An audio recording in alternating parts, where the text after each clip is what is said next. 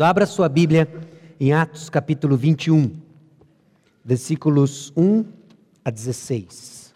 Atos capítulo 21, versículos 1 a 16. Diz assim o texto bíblico: Depois de nos apartarmos, fizemos-nos a vela e, correndo em direitura, chegamos a Cós, no dia seguinte a Rhodes, e dali Pátara. Achando um navio que ia para a Fenícia, embarcamos nele, seguindo viagem. Quando Chipre já estava à vista, deixando à esquerda, navegamos para a Síria e chegamos a Tiro, pois o navio devia ser descarregado ali. Encontrando os discípulos, permanecemos lá durante sete dias. E eles, movidos pelo Espírito, recomendavam a Paulo que não fosse a Jerusalém. Passados aqueles dias, tendo-nos retirado, prosseguimos viagem, acompanhados por todos, cada um com sua mulher e filhos até fora da cidade. Ajoelhados na praia, oramos. E despedindo-nos uns dos outros, então embarcamos e eles voltaram para casa. Quanto a nós, concluindo a viagem de Tiro, chegamos a Ptolemaida, onde saudamos os irmãos, passando um dia com eles. No dia seguinte partimos e fomos para Cesareia. E entrando na casa de Filipe, o evangelista, que era um dos sete, ficamos com ele. Tinha este quatro filhas donzelas que profetizavam. Demorando-nos ali alguns dias, desceu da Judéia um profeta chamado Ágabo e vindo ter conosco, tomando o cinto de Paulo, ligando com ele os próprios pés e mãos, declarou: Isso diz o Espírito Santo. Assim os judeus em Jerusalém farão ao dano deste cinto e entregarão nas mãos dos gentios.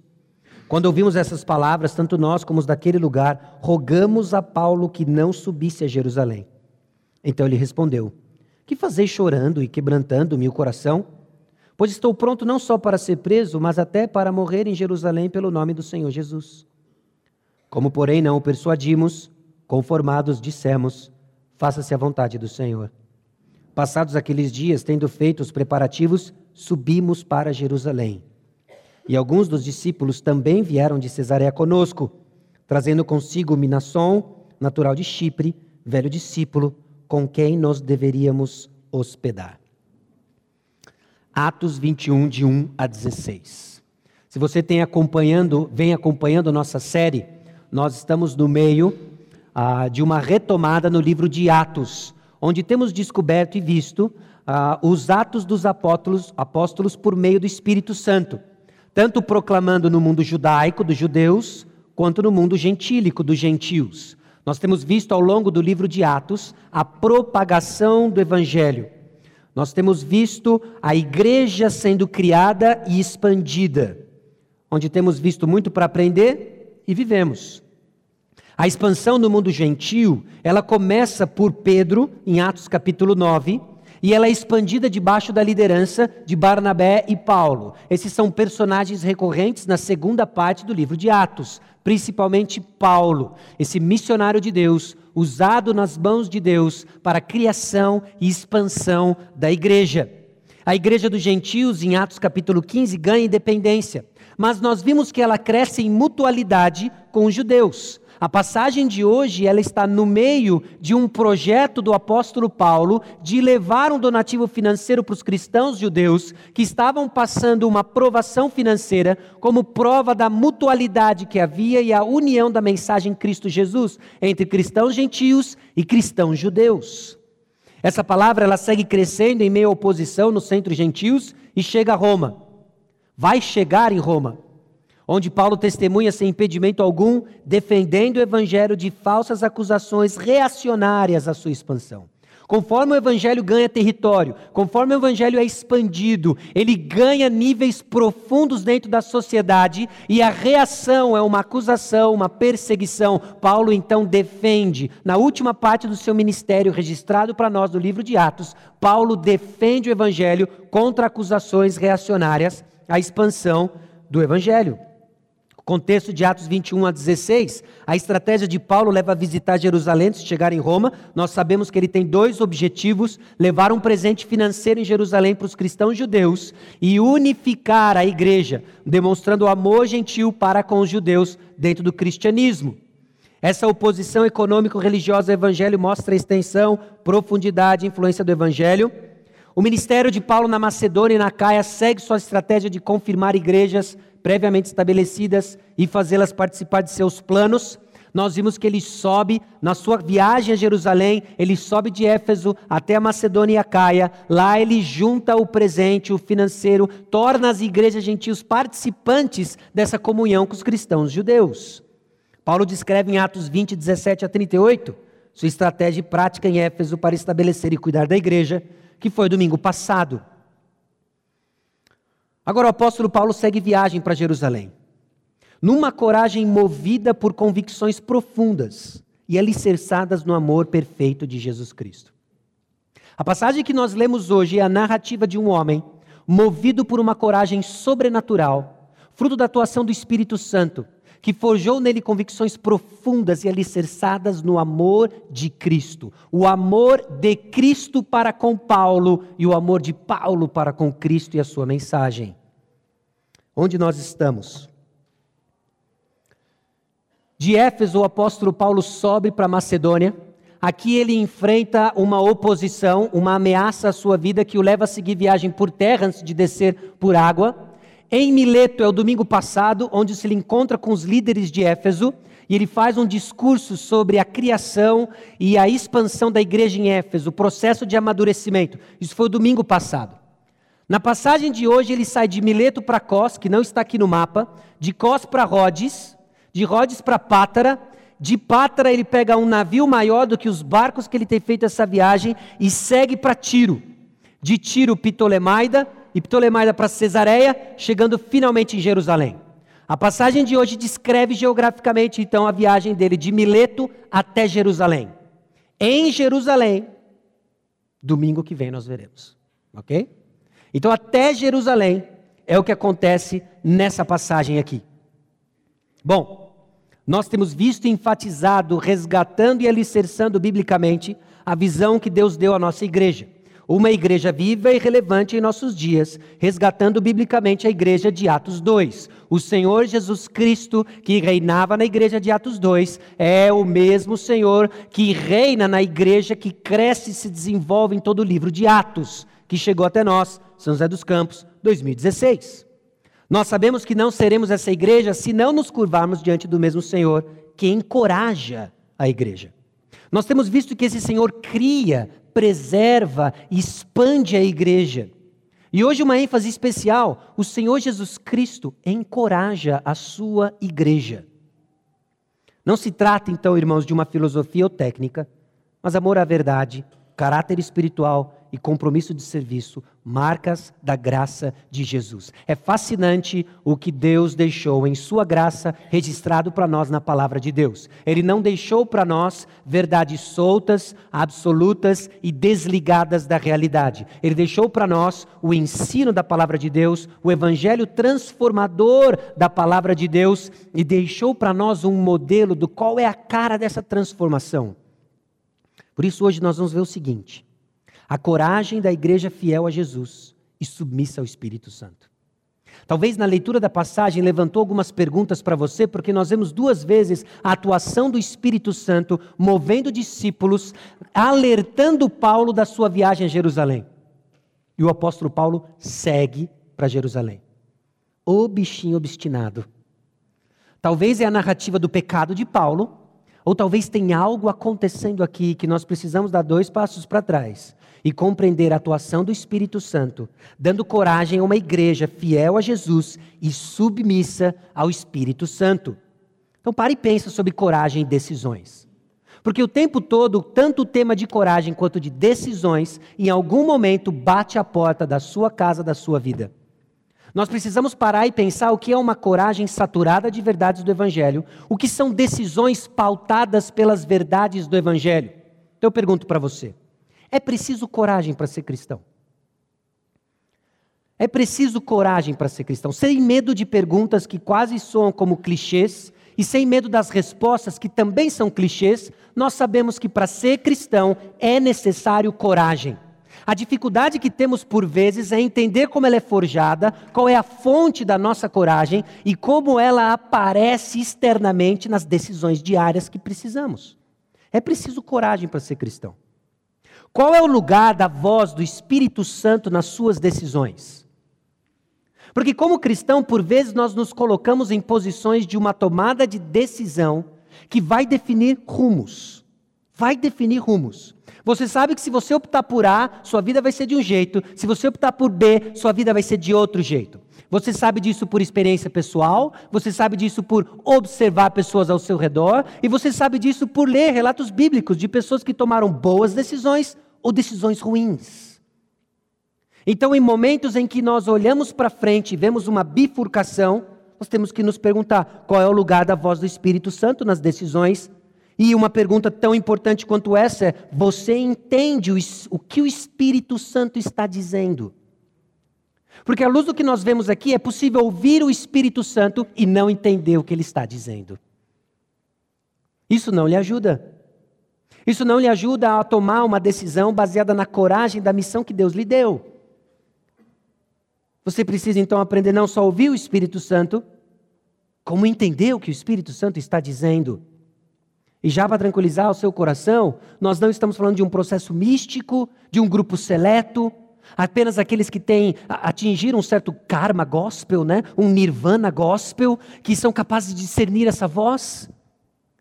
Porque a sabedoria bíblica ela grita em praça pública, disponível a todos nós. Irmãos, a sabedoria bíblica grita em praça pública, disponível a todos nós. A grande questão é se você vai ouvir, e a segunda grande questão é se você vai entender. Onde entra então o poder da convicção em suas decisões diárias em meio a tantas vozes? E convicções aqui, eu não estou falando muitas vezes do processo em que nós admiramos a fé de alguém e terceirizamos nossas convicções. Eu estou falando daquilo que o Espírito Santo tem produzido ao longo da sua vida, formando algo tão precioso, tão precioso, que norteia suas decisões, lhe dando um rumo certo em meio à confusão que tem aí fora. O que, que significa pagar o preço de ser um cristão? E parece realidades tão distantes quando no Brasil nós gozamos de uma certa liberdade religiosa, onde temos testemunhado inclusive escolas públicas escancarando as portas para falar de Cristo. E perdemos a noção de que o cristianismo sempre foi algo em que um preço foi pago. Antes de tudo por Cristo Jesus e em seguida pelos seus discípulos. Como é a coragem de uma igreja fiel a Jesus e submissa ao Espírito Santo. Como é a coragem de uma igreja fiel a Jesus e submissa ao Espírito Santo? Presta atenção nessa passagem em 1 Pedro, capítulo 3, versículos 13 a 17. Ora, quem é que vós há de maltratar, se fordes zelosos do que é bom? Mas ainda que venhais a sofrer por causa da justiça, bem-aventurados sois. Não vos amedronteis, portanto, com as suas ameaças, nem fiqueis alarmados Antes, santificai a Cristo como Senhor em vosso coração, estando sempre preparados para responder a todo aquele que vos pedir razão da esperança que há em vós. Fazendo-o, todavia, com mansidão e temor, com boa consciência, de modo que naquilo em que falam contra vós outros, fiquem envergonhados os que difamam o vosso bom procedimento em Cristo. Porque se for da vontade de Deus, é melhor que sofrais por praticados o que é bom, do que praticando o mal santificar a Cristo em vosso coração. Cristo no coração. Cristo reinando no coração onde residem os seus pensamentos, os seus desejos e as suas emoções. Quando Cristo governa o coração de um cristão, ele transforma valores. Quando Cristo governa o coração de um cristão, ele inverte prioridades. E com novos valores, e com prioridades invertidas de acordo com a palavra de Deus, ele transforma confusão em orientação. Grande parte da confusão que nós passamos em processos decisórios tem a ver com olhos ofuscados para a orientação que o Senhor nos dá com prioridades corretas e tesouros corretos. Ele inverte provações em oportunidades, Talvez parte do seu sofrimento é que você enxerga dificuldades e não oportunidades. Para cada aprovação dada, eu lhe digo, há uma oportunidade para o avanço do Evangelho do Senhor Jesus Cristo, produzindo alegria no sofrimento. E uma vez que entendemos provações como oportunidades para a glória de Deus, nós estamos no caminho de enxergar alegria em meio ao sofrimento. Em primeiro lugar, sobre a coragem da igreja. A coragem da igreja está alicerçada em conhecer seu propósito. Mostre-me alguém corajoso e eu lhe mostro alguém que entende o seu propósito. Aliás, grande parte dos filmes que nós assistimos, em que nós vemos a figura de um herói que demonstra uma bravura extraordinária, por trás dessa bravura está alguém que tem um propósito. Está alguém que entende por que ele existe e por que ele está onde ele está. Porque ele está na posição que ele está. Ele tem um propósito específico, ele está focado e ele é alguém corajoso. Nem sempre é o mais forte, nem sempre é o que tem mais recursos, mas é alguém com uma convicção profunda de propósito, que deixa com que essa convicção e esse tesouro guie suas decisões por uma coragem admirável. Irmãos, a coragem da igreja é semelhante. A coragem da igreja tem a ver em conhecermos o propósito pelo qual nós existimos. Muitas vezes nós nos acovardamos porque esquecemos o motivo pelo qual estamos aqui na terra. O motivo pelo qual Jesus Cristo nos colocou, estabeleceu na terra, nos acovardamos porque esquecemos o nosso propósito. Esquecemos que luz, esquecemos que luz brilha nas trevas. Esquecemos o chamado à igreja e por causa disso nos acovardamos na missão que Deus nos deu. Lembre-se que o apóstolo Paulo está no meio de uma viagem. Ele aproveita cada oportunidade no caminho para fazer o que ele foi chamado a fazer: anunciar a Cristo e sofrer por seu nome. Nós vimos isso no momento em que ele passa em Troade, já cansado de uma viagem, se preparando para uma viagem longa no dia seguinte, e ele se encontra com os cristãos no cenáculo, provavelmente num sobrado que existia ali. E ele começa a ensinar, e ele prolonga o seu discurso até meia-noite. Eutico cai, Eutico morre, Eutico ressuscita, e ele prolonga o seu discurso até o sol raiar. Ele se levanta, ele entra no barco e ele segue. O apóstolo Paulo é movido por um propósito, o apóstolo Paulo modela o Senhor Jesus Cristo, uma fé que está profundamente arraigada no seu coração e ele segue corajosamente seguindo um propósito. Aproveitando cada oportunidade de anunciar a Cristo, sofrer para o seu nome, de Mileto para Cós, de Cós para Rhodes, de Rhodes para Pátara. Provavelmente num barco pequeno, seguindo um vento que soprava só durante o dia. Ele vai de porto em porto, descansava à noite e no dia seguinte ele levantava e, e seguia a viagem. Viagens longas, durante todo o dia, no balanço do mar. E o apóstolo Paulo seguia. O que movia esse homem não era um sonho olímpico. O que movia esse nome, esse homem não era uma grande pesca. Tinha algo tinha algo que ardia no coração de Paulo, tinha algo que ardia na igreja de Atos, e tem algo que deve arder no coração da igreja batista Maranata. E talvez esse frio ilustre o frio do seu coração. Esqueceu o propósito pelo qual Cristo Jesus lhe chamou. E você está à deriva, sem propósito, se acovardando de lobos que tem aí fora, do leão que ruge e você se acovarda. Isso não é uma fé triunfalista, mas é uma fé no Jesus vitorioso. Ele vem vencendo e a vitória é nossa. A vitória é nossa.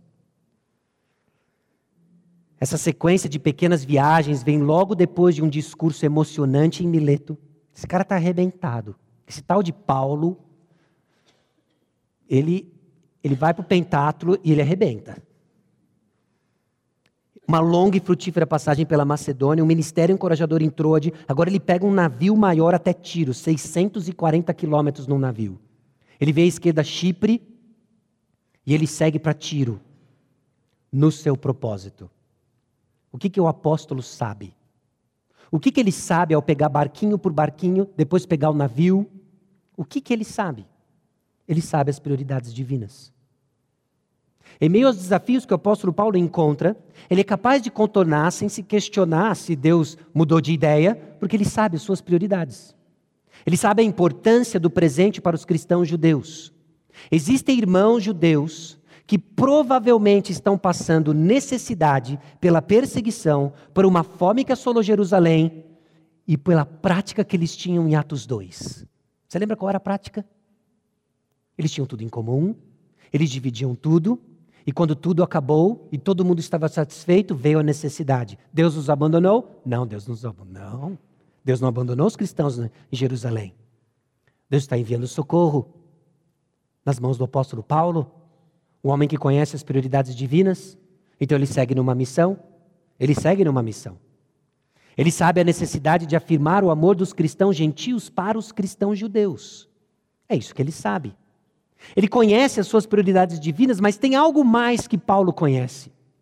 Tem algo mais que é certo e não abala a sua coragem. Ele sabe que o que lhe aguarda são sofrimentos iguais aos de Cristo. Grande parte, irmãos, das nossas dúvidas, dos nossos vacilos, tem a ver com o fato de que ainda nós não resignamos no nosso coração a realidade de que nós vamos sofrer. Nós tornamos a vida agradável e sem sofrimento um objetivo a ser buscado. Paulo tinha isso como um dado. Sofrimento é dado. A novidade era como ia ser. Se ia ser com chicote, se ia ser preso. A novidade para ele era essa. Mas que ele iria sofrer, ele iria sofrer. Atos capítulo 9, 15 a 16, em seu chamado fica claro isso. Mas o Senhor lhe disse: Vai, porque este é para mim um instrumento escolhido para levar o meu nome perante os gentios e reis, bem como perante os filhos de Israel. Porque eu lhe mostrarei quanto lhe importa sofrer pelo meu nome.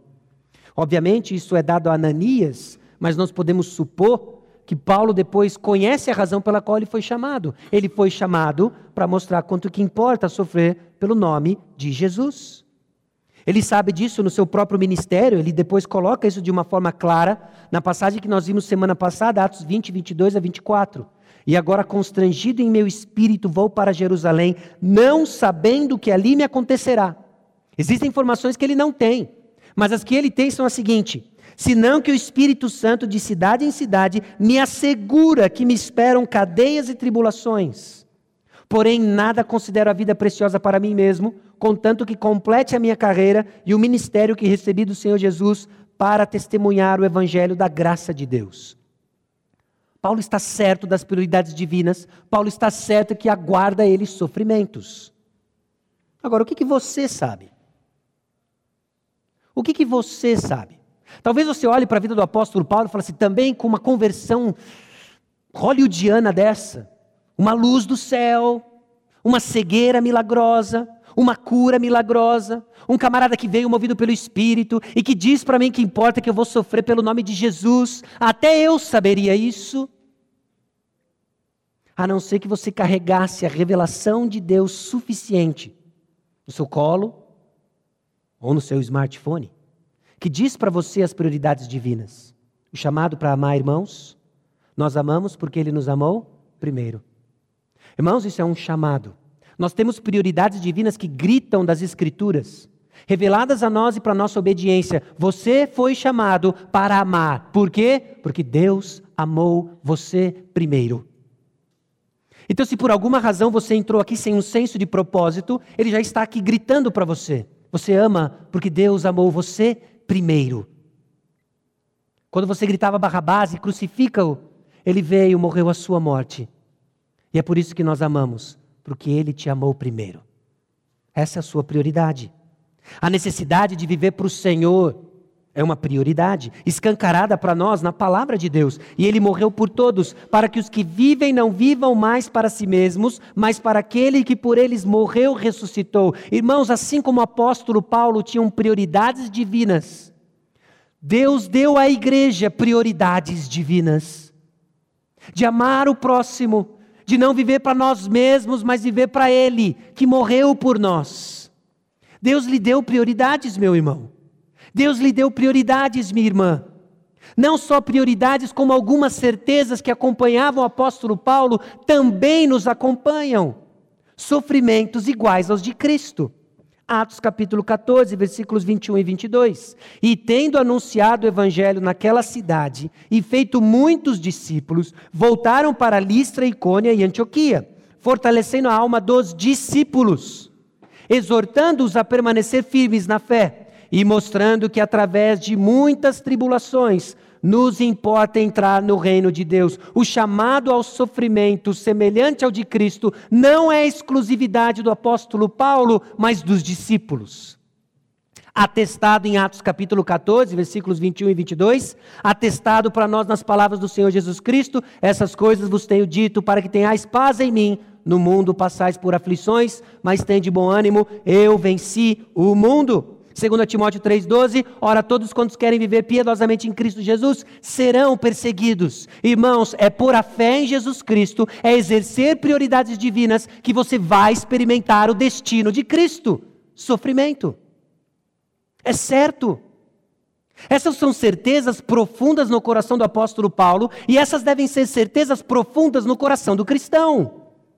Mas por alguma razão nós passamos a vida tentando driblar o propósito de Deus para a igreja de Deus, que é sofrer pelo nome de Cristo. E porque tentamos driblar o propósito de Deus para a igreja de Deus sofrer pelo nome de Cristo, andamos à deriva, sem propósito e nos acovardando diante da missão que Deus nos deu anunciar Cristo. A compreensão do seu propósito liberta você do medo de cumprir a missão que Deus lhe deu. Nós precisamos, irmãos, o tempo todo os olhos fixos em Cristo Jesus. E isso pode ganhar múltiplas caras.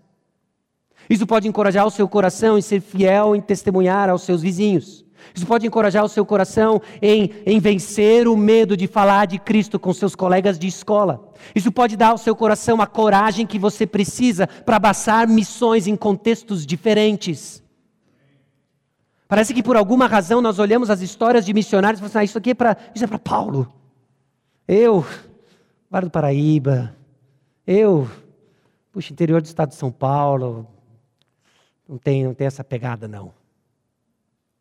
Provavelmente porque nós tiramos os olhos do Senhor da pegada. Jesus Cristo, que nos deu um propósito: fazer discípulos de todas as nações. Isso tem caras diferentes para pessoas diferentes. E a resposta vem do Espírito Santo. Numa igreja submissa ao Espírito Santo que conhece o seu propósito. Irmãos, a coragem da igreja é firme em seus propósitos. Ela conhece os seus propósitos e ela é firme em seus propósitos. Aqui é onde o texto começa a ficar um pouco nebuloso. É que a gente começa a olhar algumas coisas que acontecem e fala assim: o que, que Paulo está fazendo aqui? Pelo menos essa foi a minha sensação conforme eu estudava o texto. Eu falei assim: Paulo, você toma umas decisões aqui que você me complica. Eu espero que eu não te complique. Eu espero esclarecer para você algumas coisas. A coragem que leva ao progresso é firme em seus propósitos e não se desvia deles. Porque a coragem ela vai ser provada. A coragem aqui não é aquele heroísmo bobo e cinematográfico, mas nós estamos falando de uma coragem que leva perseverança. Perseverança.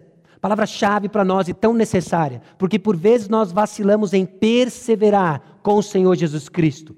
Nós ouvimos as vozes ao nosso redor, nós ouvimos o, as tribulações ao nosso redor e vacilamos. Por quê? Porque não entendemos que a coragem que vem do Evangelho do Senhor Jesus Cristo, ela é firme e não se desvia dos propósitos de Deus. Note, o versículo 4 fala de discípulos movidos pelo Espírito, recomendaram que Paulo não fosse a Jerusalém. Pare e pensa nisso. Você o apóstolo Paulo, depois de toda aquela viagem lá para cima, de todas aquelas dificuldades que você passou, a despedida emocionante de pessoas que você amava, a despedida em Mileto dos discípulos dos presbíteros de Éfeso. E agora vem uns camaradas movidos pelo Espírito e fala: "Não vá para Jerusalém, Paulo". E quem está dizendo? O Espírito Santo. Meu, fechou. Eu vou ficar aqui mesmo. Eu vou fechar, eu vou ficar aqui mesmo. Tiro é tão legal, é uma cidade na costa, tem praias, tem pessoas que precisam de Jesus em tiro, não tem? Então eu vou falar de Jesus para elas. Eu ouvi dizer que a igreja aqui está precisando de um pastor. Acho que eu vou me candidatar, né? Eu, Paulo, né? até autor da escritura eu sou, olha o currículo. E esses caras começam a persuadir Paulo, falam assim: Paulo, não vá. Paulo, não vá. O que está acontecendo aqui? Parte disso tem a ver com o termo que é traduzido na nossa Bíblia, movidos pelo Espírito. Eles falaram pelo Espírito. Eles falaram para o Espírito recomendando cuidado à sua viagem em Jerusalém, recomendando que ele não fosse a Jerusalém em função dos sofrimentos que ali o aguardavam. Mas Paulo já sabe disso. Paulo já sabe disso. Paulo desobedeceu o Espírito Santo? Será que é isso que o apóstolo Paulo está fazendo no livro de Atos? Volte comigo em Atos 16, 6 a 10.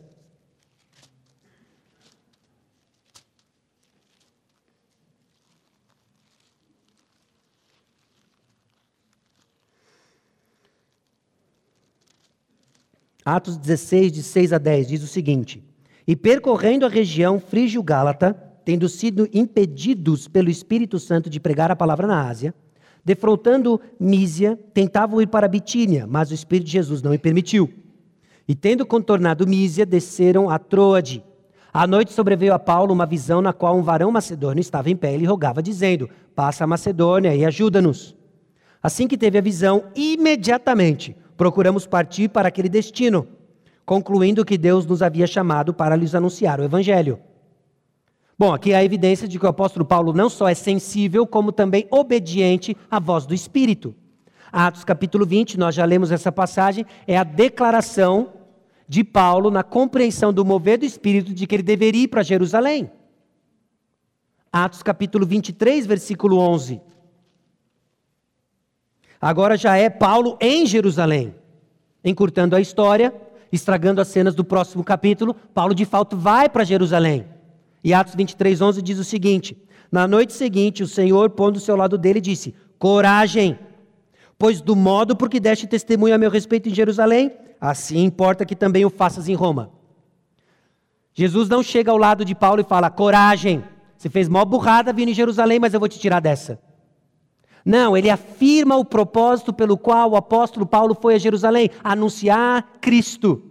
O que acontece aqui, meus irmãos, movidos pelo Espírito, movidos pelo esse Espírito, cujo uma das características do seu fruto é amor, esses discípulos em volta do apóstolo Paulo dizem: Não vá, Paulo, lá é fria, é capaz que você morra lá.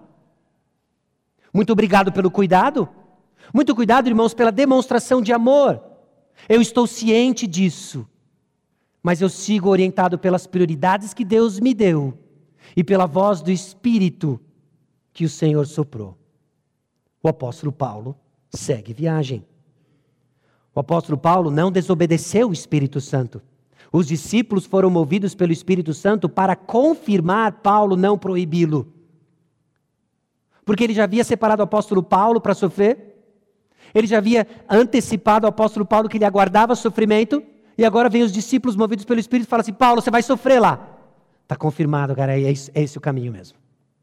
Está confirmado. Mas por alguma razão, o fato de vivemos numa cultura e num contexto onde sofrimento é sempre desagradável e algo a ser evitado, quando nós lemos o que lemos, é certo que Paulo desobedeceu, porque ele vai sofrer. Mas a lógica do reino de Deus é certo que Paulo obedeceu, haja visto o sofrimento que ele passou por causa da mensagem que ele proclamou. Irmãos, não faça da fuga ao sofrimento um objetivo de vida. É péssimo. É péssimo. Por vezes Deus nos chama e nos coloca numa posição de sofrer por nome dele. Abrace isso. É a missão de Deus para a igreja de Deus. Essa coragem Paulo ouve então o cuidado dos irmãos movidos pelo Espírito Santo e segue dirigido por prioridades divinas. E não é a primeira vez que ele faz isso. Ora 2 Coríntios capítulo 4, versículos 12 a 14. Mais uma daquelas passagens que eu olho e falo assim, Paulo, o que você está fazendo aqui? Você me complica. Desculpa, é 2 Coríntios capítulo 2. A passagem, o texto está certo na projeção, mas se você estiver procurando aí, é capítulo 2 de 2 Coríntios. Ora, quando cheguei a Troade para pregar o evangelho de Cristo, e uma porta se me abriu no Senhor, não tive, contudo, tranquilidade no meu espírito, porque não encontrei o irmão Tito. Por isso, despedindo-me deles, parti para a Macedônia. Graças, porém, a Deus que em Cristo sempre nos conduz em triunfo e por meio de nós manifesta em todo lugar a fragrância do seu conhecimento. Calma aí, a gente leu certo mesmo. Uma porta abriu no Senhor para pregar o evangelho e Paulo não entra. Paulo não entra. Tem algo guiando esse camarada que não são circunstâncias.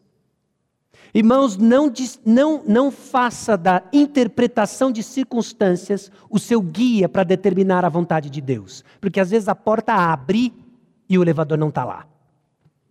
Não é isso que diz a Otis? Ao abrir a porta, certifique-se que o mesmo encontra parado nesse, nesse andar, não é? Porque a porta abre e o elevador não está lá. E você faz da sua vida uma salada de interpretação de circunstâncias. Deus abriu a porta, Deus fechou a porta. Deus abriu, porque se Deus abrir a porta, eu vou. Entra e não tem elevador e cai. Porque o que guia o cristão são prioridades determinadas pela palavra que é clara. E Deus não está lá em cima jogando xadrez com você. Vamos ver se ele descobre agora o meu próximo movimento gritando checkmate. Você perdeu e não descobriu o que eu tinha para você. Ele já revelou. E o que, que ele revelou? Ame o próximo. Não viva para si mesmo. Viva para prioridades divinas. Esteja preparado para o sofrimento pelo meu nome. Deus já deixa claras verdades fundamentais que são o alicerce que nós precisamos para cada passo que tomamos, tomarmos uma decisão agradável a Deus. Mas, porque nós não queremos sofrer, mas porque nós desconhecemos o propósito de Deus, nós passamos a uma vida perturbadora para interpretar circunstâncias, tentando entender que porta que veio de Deus, que janela que é de Satanás, e aí você está confuso, à deriva e esquece o propósito divino.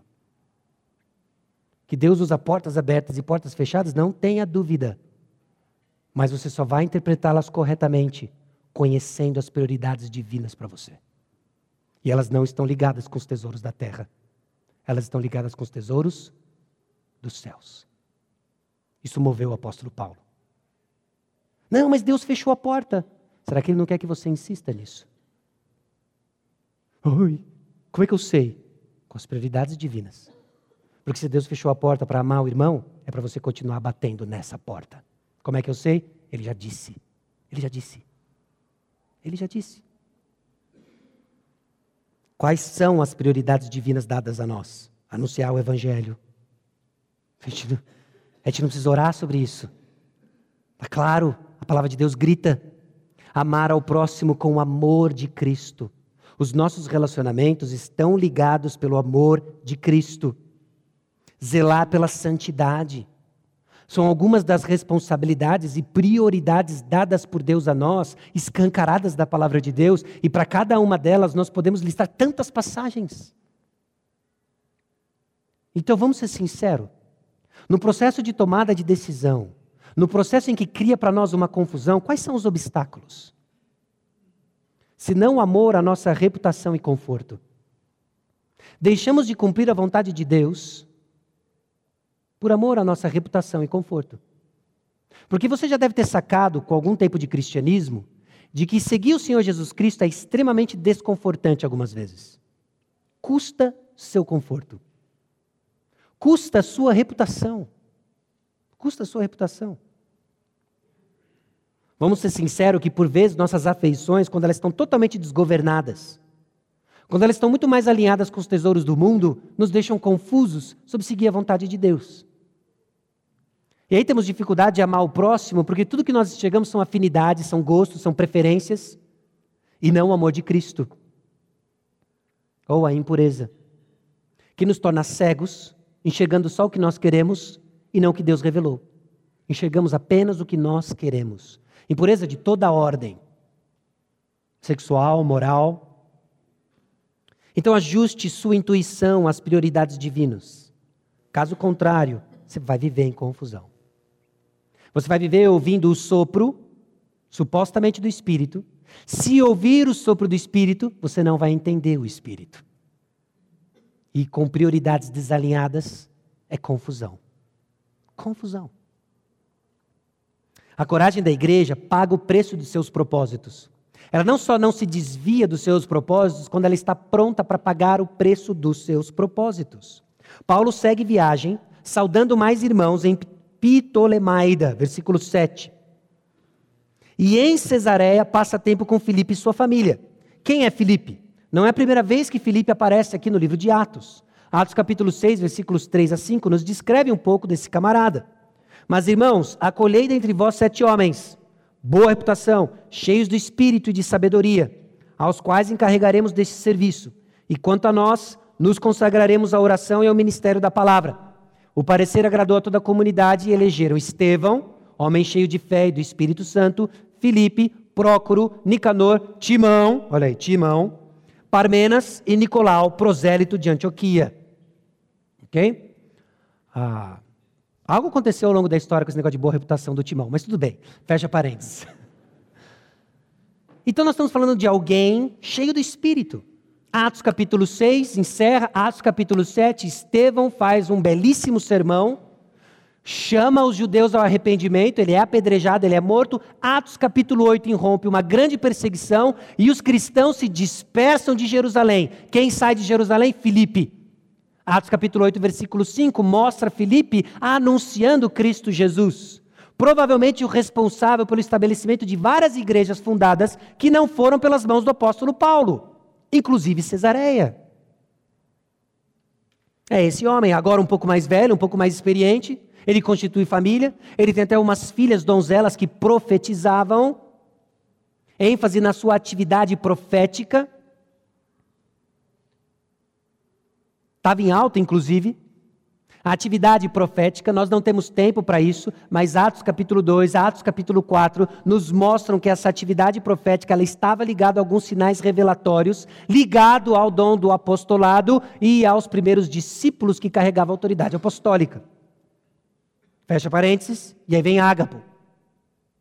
Atos 11, 28. Ele já apareceu uma vez e é o cara que profetiza uma grande fome. E agora ele aparece, ele vem da Judéia. Esse tempo todo em que Lucas, que é o autor de Atos, passa em Cesareia, passando o tempo com Filipe, provavelmente ele pega o seu caderninho de notas e junta uma série de informações úteis nas mãos do Espírito Santo para registrar para nós tanto o Evangelho de Lucas quanto o livro de Atos. Ele fica ali tempo e aí chega Ágabo, um profeta verdadeiro, e diz o que realmente irá acontecer com Paulo, dando mais informações acerca do que ele já sabia. Bom, ele vai para Jerusalém e não sabe o que vai acontecer, a não ser que vai ter cadeia e tribulação. A Ágapo vai preencher algumas lacunas. Isso diz o Espírito Santo. Assim, os judeus, ele pega o cinto de Paulo, amarra suas, nas suas mãos e nos seus pés e diz: Isso diz o Espírito Santo. É isso que vai acontecer com o dono desse cinto. Todo mundo olha para Paulo. Paulo, é você o dono daquele cinto. Ele é mesmo, sou eu. Eu sei que eu vou passar por cadeias e tribulações. Agora eu sei como vai ser. Porque Ágapo está dizendo. É o que lhe aguarda. Isso diz o Espírito. E o Espírito apenas revela, não proíbe Paulo de ir, não fala para ele sair dessa que é fria, simplesmente diz: é isso que vai acontecer. É o Espírito Santo confirmando a missão do apóstolo Paulo. Mas os discípulos ouvem isso. Eles amam o apóstolo Paulo. Assim como aqueles presbíteros, líderes de Éfeso, amavam o apóstolo Paulo, se entristeceram porque era a última vez que nós íamos te ver. Esses camaradas também falaram assim: calma aí, Paulo está indo para Jerusalém. E o bicho vai pegar lá. Quando ouvimos, Lucas se inclui nisso, quando ouvimos essas palavras, tanto nós como os daquele lugar, rogamos a Paulo que não subisse a Jerusalém. Paulo, não faça isso. Por favor. Não vá para Jerusalém, olha o que vai acontecer com você. Aí Paulo olha para os camaradas e fala o seguinte: O que, que vocês estão fazendo chorando e quebrantando meu coração?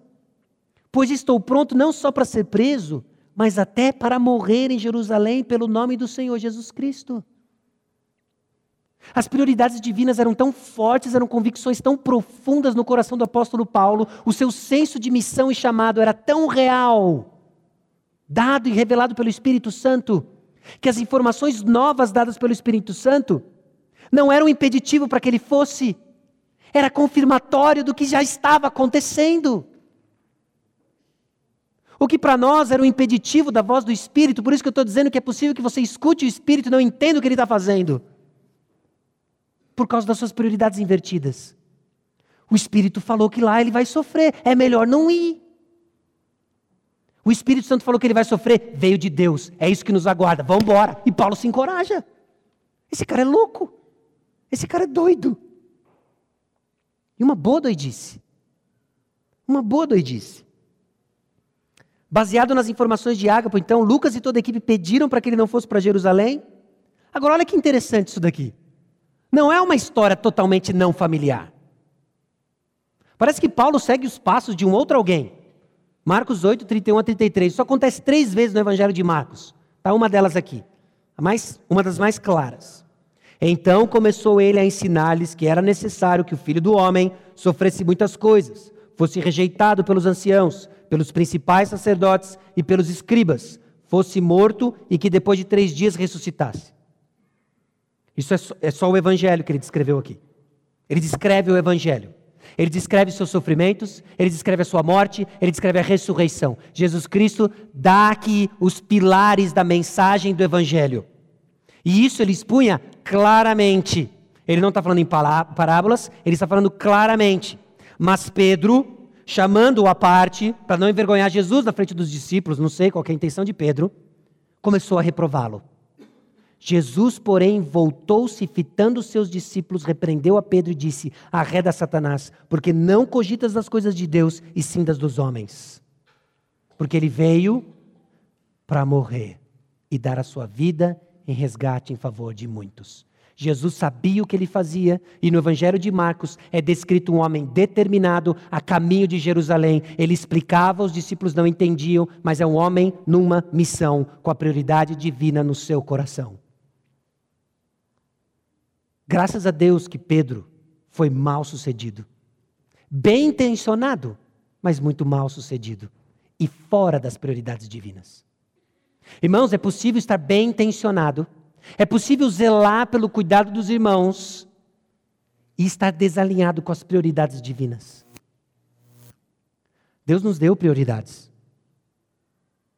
E seremos uma igreja firme e corajosa, olhando para elas e seguindo elas, porque veio da boca do Senhor Jesus Cristo, revelada a nós pelo Espírito Santo, gravada a nós pelo Espírito Santo, recebemos com fé, são essas prioridades que nos guiam.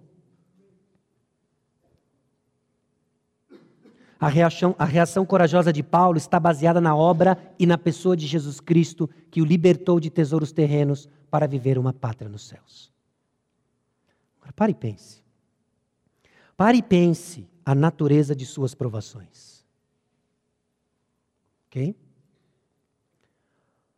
Pare e pense a natureza dos seus sofrimentos, das lágrimas que você já derramou ou está derramando. Por vezes nós chamamos de provações as experiências de sofrimento causadas pela privação de um Deus que amamos. E não é isso que está acontecendo aqui. Por vezes nós olhamos alguns textos acerca de provações, aplicamos a nós, sem uma distinção cautelosa e necessária de que as provações propostas para o apóstolo Paulo muitas vezes são diferentes das provações que eu e você experimentamos. Parte dos sofrimentos que nós experimentamos vem da privação de um Deus que nós amamos. Algo que nós queremos tanto que nos é tirado e nós sofremos. Não deixa de ser uma provação, mas num caráter diferente da provação que o apóstolo Paulo aqui experimenta. Por exemplo, quando nós amamos o dinheiro, em sua falta sofremos. Sofremos. Chamamos de provação, pedimos orações, mas sofremos pela decepção causada pelo abandono do dinheiro, que nos traz a agonia do avarento.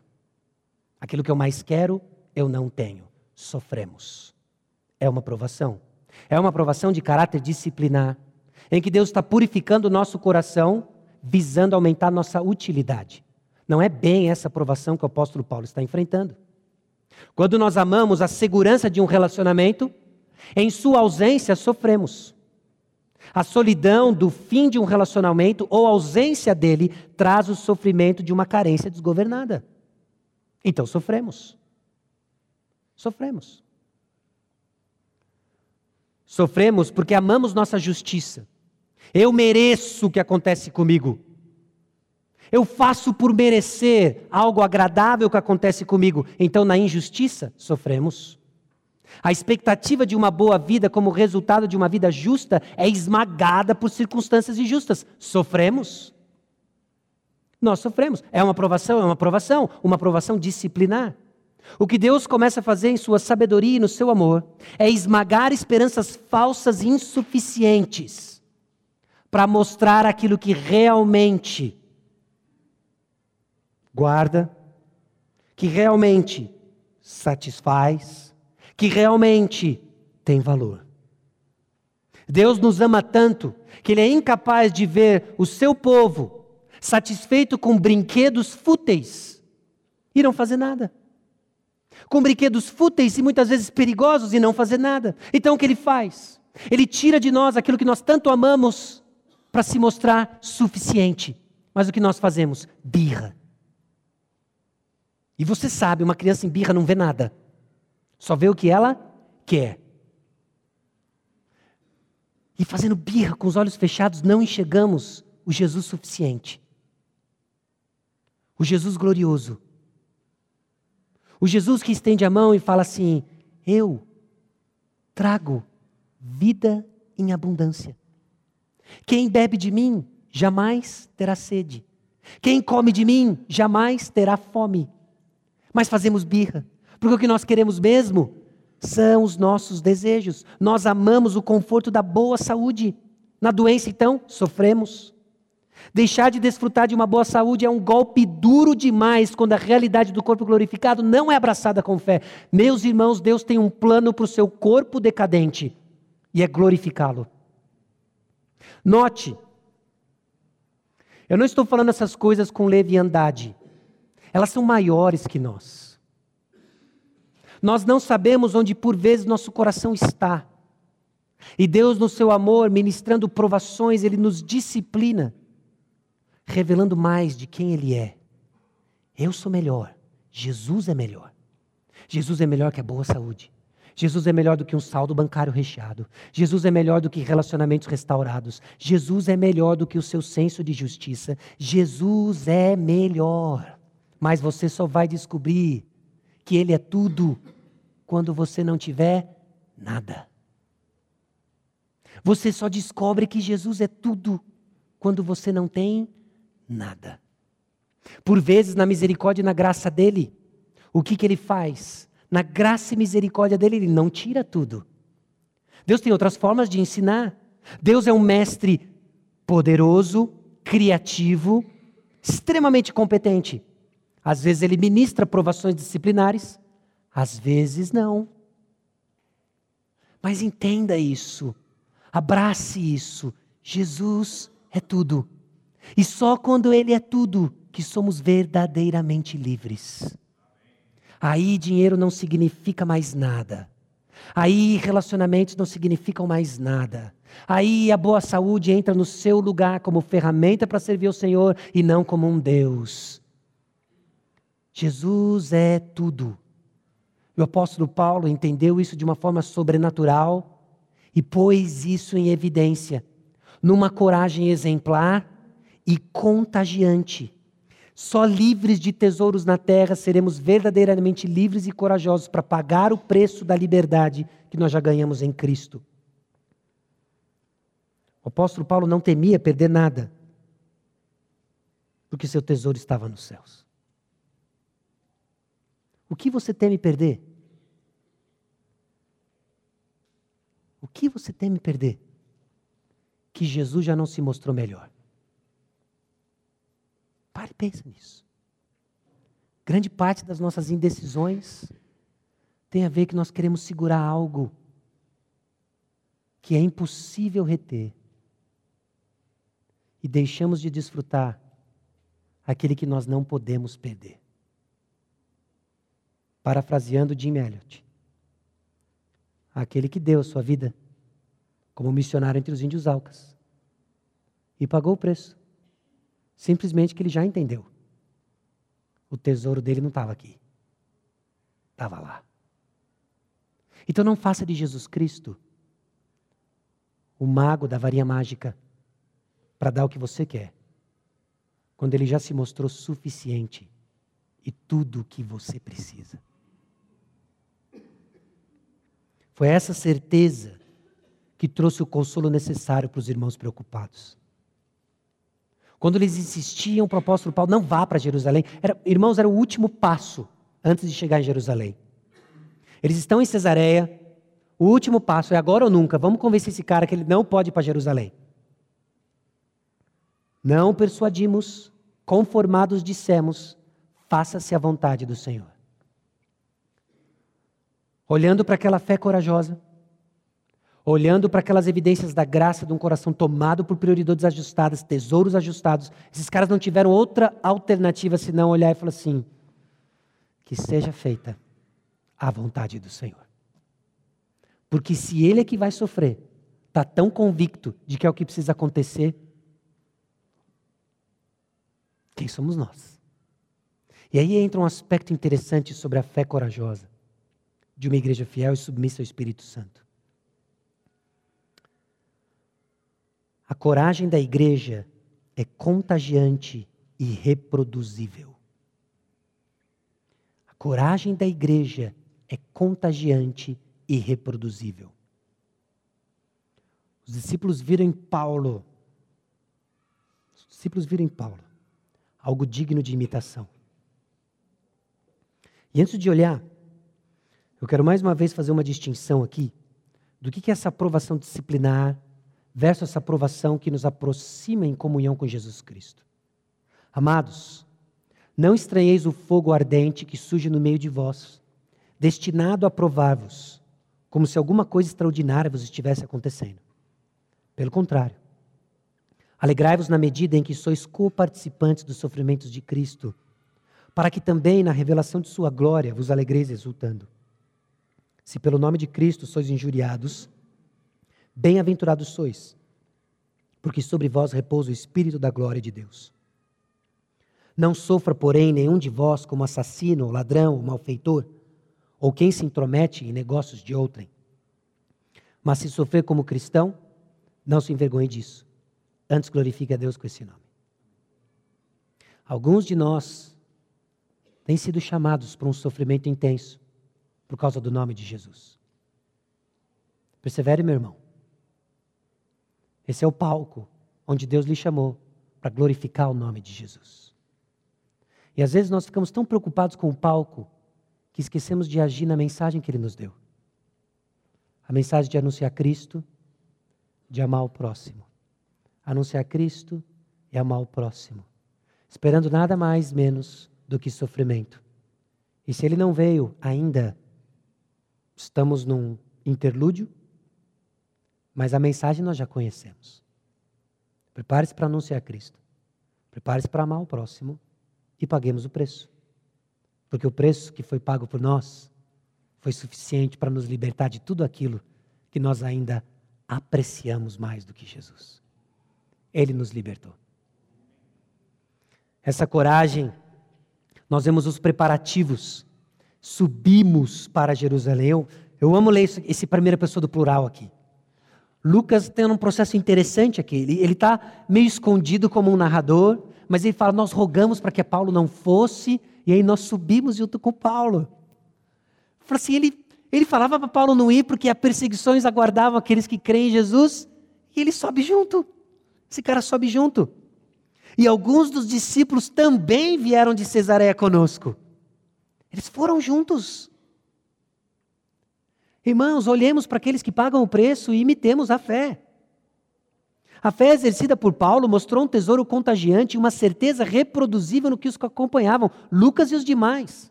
Desde o versículo 12, nós vemos Lucas ali olhando de longe, depois se envolvendo, pedindo para que ele não fosse, e de repente ele está no barco indo para Jerusalém.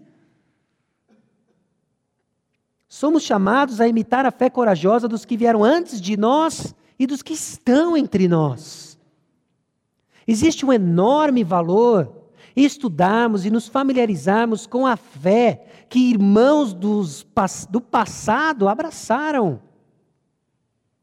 Homens que pagaram o preço e que gritaram vale a pena e que sofreram privações. E nós olhamos para isso e imitamos a fé. Vale a pena reconhecer no nosso meio irmãos que têm pago o preço e aprendemos com sua coragem, é contagiante crescendo como igreja fiel, sabendo que o espírito que move a vida de um irmão fiel é o mesmo que pode mover você nas suas incertezas e nos seus vacilos. Hebreus capítulo 12, versículos 1 e 2: Portanto, também nós, visto que temos a rodear-nos tão grande nuvem de testemunhas, desembaraçando-nos de todo o peso e do pecado que tenazmente nos assedia. Lembre-se, essa nuvem de testemunhas é só Hebreus 11. É só aquela lista fantástica de homens que Deus usou e o que eles fizeram pela fé. Corramos com perseverança a carreira que nos está proposta, olhando firmemente para o Autor e Consumador da fé, Jesus, o qual, em troca da alegria que lhe estava proposta, suportou a cruz, não fazendo causa da ignomínia e está sentado à destra do trono de Deus. Meu irmão, você vai sofrer. O apelo é: sofra pela coisa certa. Sofra pela coisa certa, não sofra porque mais uma vez um brinquedinho seu foi tirado das tuas mãos. Sofra por amor a Cristo Jesus. Sofra certo. Sofra por amor ao nome daquele que lhe amou. Sofra e pague o preço do Evangelho. Corra com perseverança, imitando a fé daqueles que vieram antes de nós, que abraçaram o mesmo Jesus. Isso glorifica a Deus mas somos uma igreja covarde quando todo o sofrimento que existe é porque mais um Deus falso me decepcionou. Talvez o seu senso de justiça, esmagado nas injustiças que lhe cercam. Talvez o dinheiro que você colocou confiança. Talvez a boa saúde que você queria gozar.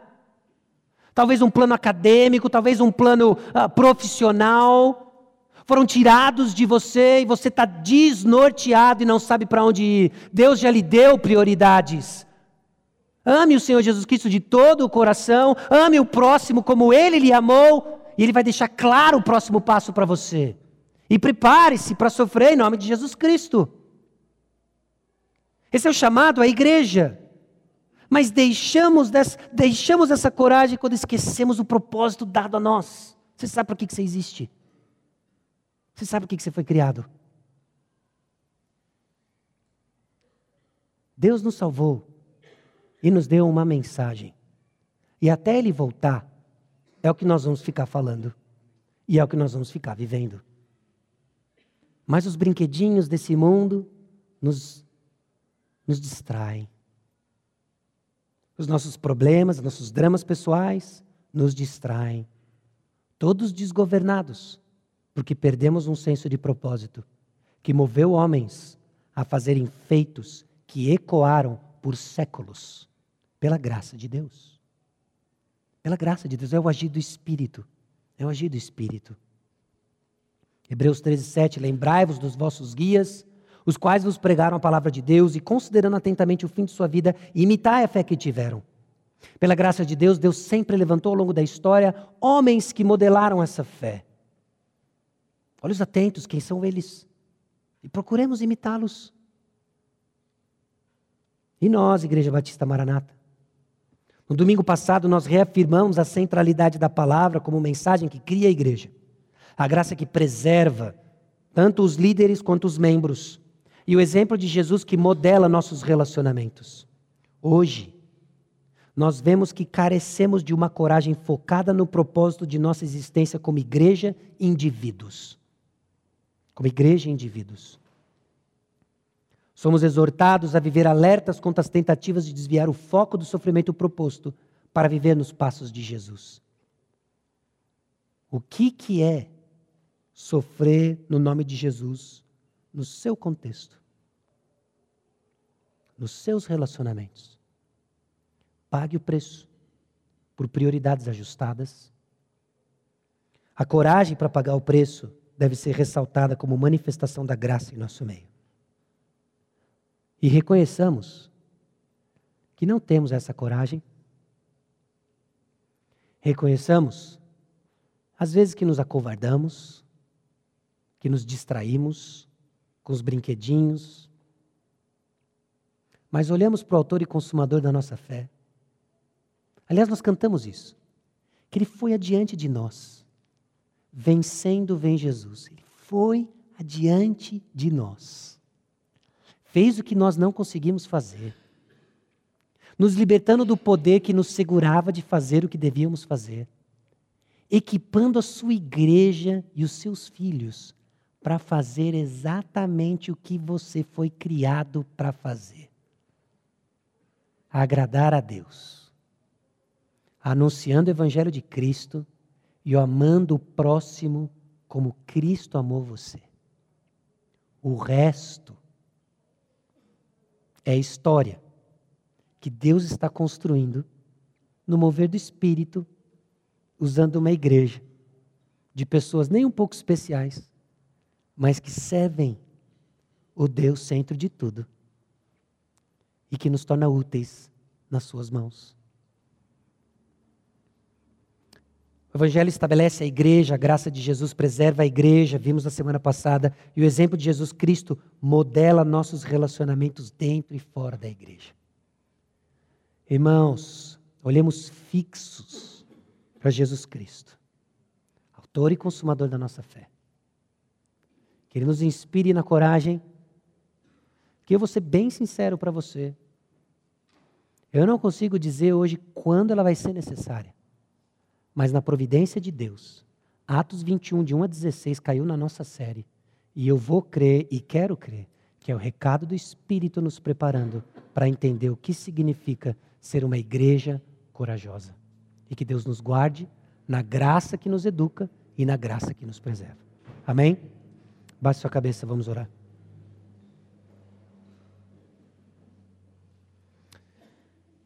Senhor nosso Deus e Pai, falamos de coisas maiores do que nós, porque são palavras de um Deus infinitamente maior do que nós.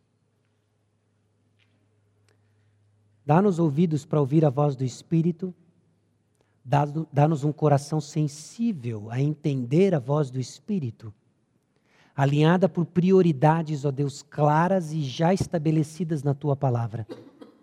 Anunciar o Evangelho de Cristo, a edificação da igreja como santuário para a habitação do Espírito Santo, em relacionamentos forjados pelo amor de Cristo.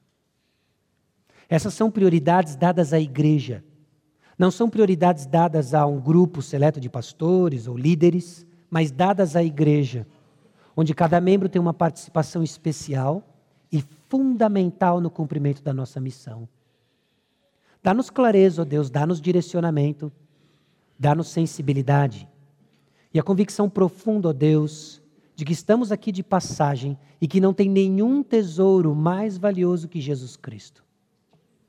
Oramos isso com temor, oramos isso reconhecendo a nossa fragilidade, em sequer levantar a suspeita, ó Deus, de que o Senhor possa vir a nos provar e disciplinar, mas não fazemos isso sem a convicção de que Jesus é melhor. E que essa verdade inunde o coração dos teus filhos hoje aqui presentes. Jesus é melhor. A fim de vivermos alinhados pelo teu propósito e o teu plano para a Igreja Batista Maranata, aqui estamos, Senhor. Usa-nos. O Senhor nos alcançou, usa-nos de acordo com a tua vontade. Submissos e temerosos, mas seguros nas tuas mãos. Nós oramos isso no nome de Jesus. Amém.